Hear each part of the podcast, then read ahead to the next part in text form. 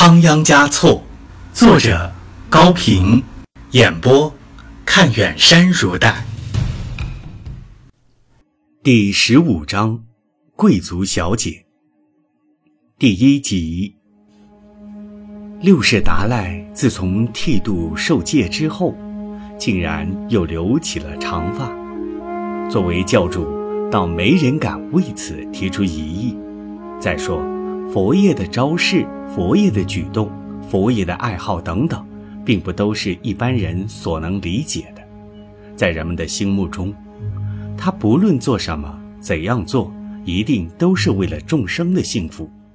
何况他又有那样的权利，只有极少数的上层人物，为了重大的政治需要，才敢于暗中去抓达赖的把柄。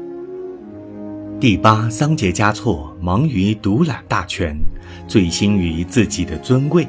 他通过观察、试探和询问盖丹，相信六世没有执政的兴趣后，对于六世的行动也就不大注意了。因此，仓央嘉措很容易地装扮成一个贵公子，独自走出宫，到拉萨市区去。那时的布达拉宫和拉萨在称呼上是分开的，二者之间有一公里多的路程没有房舍。拉萨在松赞干布以前，据说是一片沼泽，沼泽的中心有一个湖，藏语叫沃措。文成公主来到西藏以后，亲自在湖上选点、设计、填土建寺。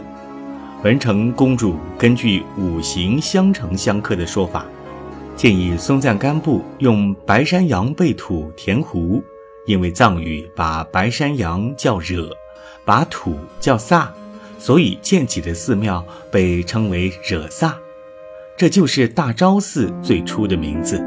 后来藏语又叫沃康，也叫惹萨楚纳祖拉康，即拉萨神变殿。或显灵殿的意思。接着，由于香火的旺盛，政治、经济、文化的发展，在四周围出现了许多新的建筑，形成了市区。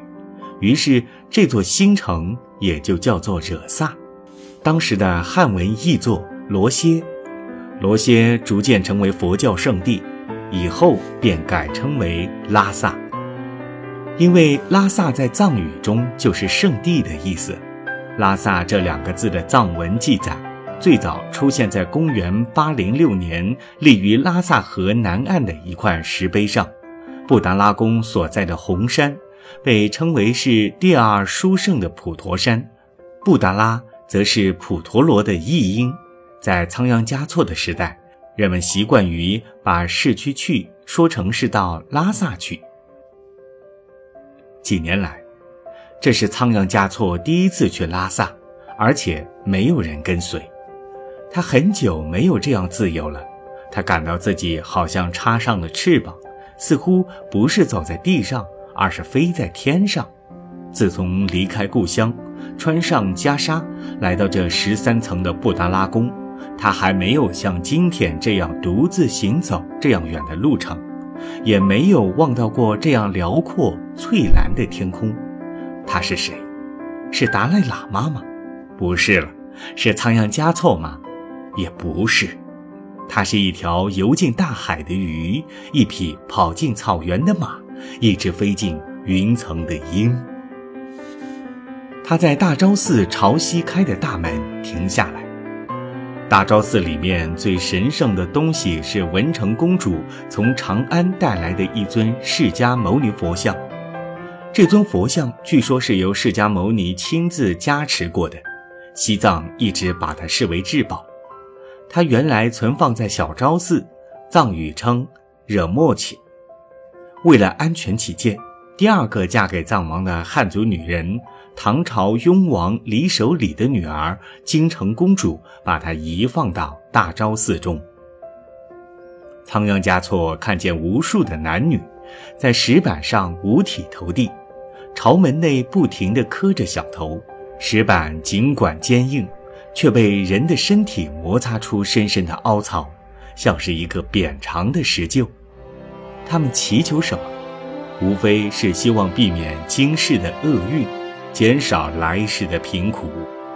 他暗中叹息了一声：“这真是用头来做脚的事情。”他不禁真的灵明起众生来了。但他自己也是个需要寻求幸福的人，又能给人们什么幸福呢？如果他能够改变他们的不幸，他会走上前去对大家说。我就是达赖喇嘛，我就是活着的最高的佛，来吧，提出你们的要求吧。但他哪里会有这种勇气？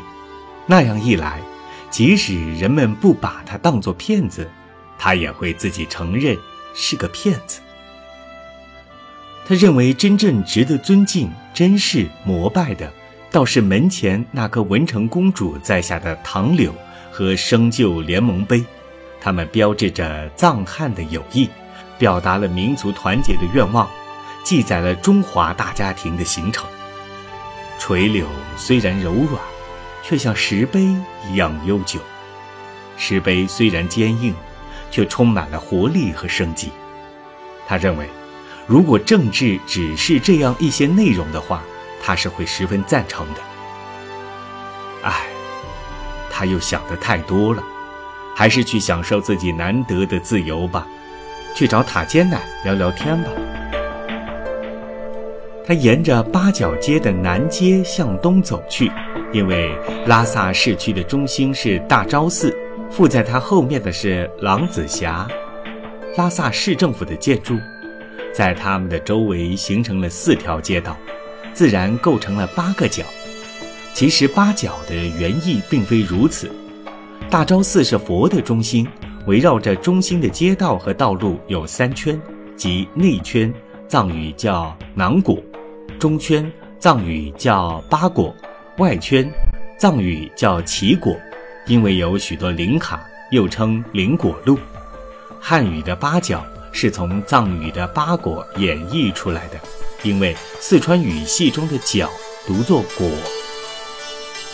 仓央嘉措。是看到了吊挂在店门口的大扇牛肉，然后才瞧见坐在后面的塔尖奶。和他坐在一起的还有几位豪爽谈笑，还有几位豪爽谈笑着的朋友。让仓央嘉措出来散心的事儿，虽说是塔尖奶的提议，但当他真的看见六世达赖站在他的门前时，却惊跳起来：“天哪，这可该怎么接待呢？”仓央嘉措见他神色慌乱，便抢先答话说：“大哥，进来身体好吗？我来随便坐坐，可别把我当外人呐。”塔尖奶还是手足无措地在屋里打转，不知该怎么称呼六世才好，也不知道该让贵客在哪个垫子上落座。在场的几位朋友一看他这副惊慌模样，猜想来者不善。不是讨债的债主，就是贵族的恶少，再不然就是来找茬的小官。出于要保护朋友的共同动机，他们竟一个也没有离去，倒想听听他和塔尖奶说些什么，也好探个究竟，必要时帮朋友一把，免得老实人吃亏。仓央嘉措敏感地发现塔尖奶充满了歉意，在座的几位又充满了敌意。这才意识到自己事先没有和塔尖奶约好日期，来的有些唐突，衣服也穿得过于华贵了。不过他并不介意这些，难得在和普通的人们坐在一起，过一过不拘礼仪的生活。他于是自动找地方坐下来，加入了屠宰人、工匠、热巴的行列。塔尖奶发现，在座的几位。对仓央嘉措的态度都不大友好，他们的脸上明显的泛出戒备、疑虑、冷漠，甚至敌视的神情。这也难怪，因为他们没有听塔尖奶说起过他在拉萨有什么贵族朋友。即便是一只小鹿，如果披着豹子皮走进羊群，也是不受欢迎的。仓央嘉措的服饰和他们的穿着差距太大了。绛紫色的细普鲁长袍，蓝绸子腰带，高筒的牛皮靴，不大长的发辫上缀着大得惊人的松耳宝石，再加上白净细嫩的皮肤，这一切在他们看来，都像有意识的炫耀。只有面容是和善的，不像一个恶少。